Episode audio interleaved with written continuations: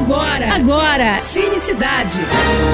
Cinecidade. Cinecidade. Com Renata Boldrini.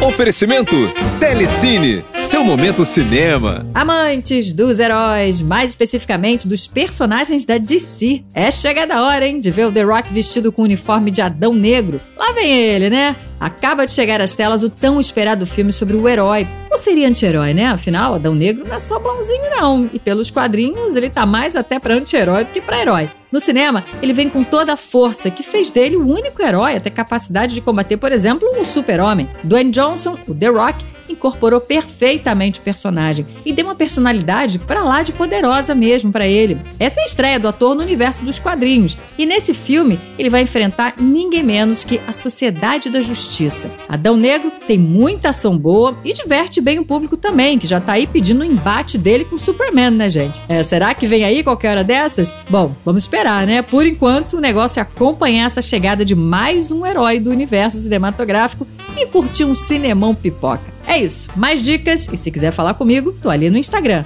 arroba Renata Boldrini. Tô indo, mas eu volto. Sou Renata Boldrini, as notícias do cinema.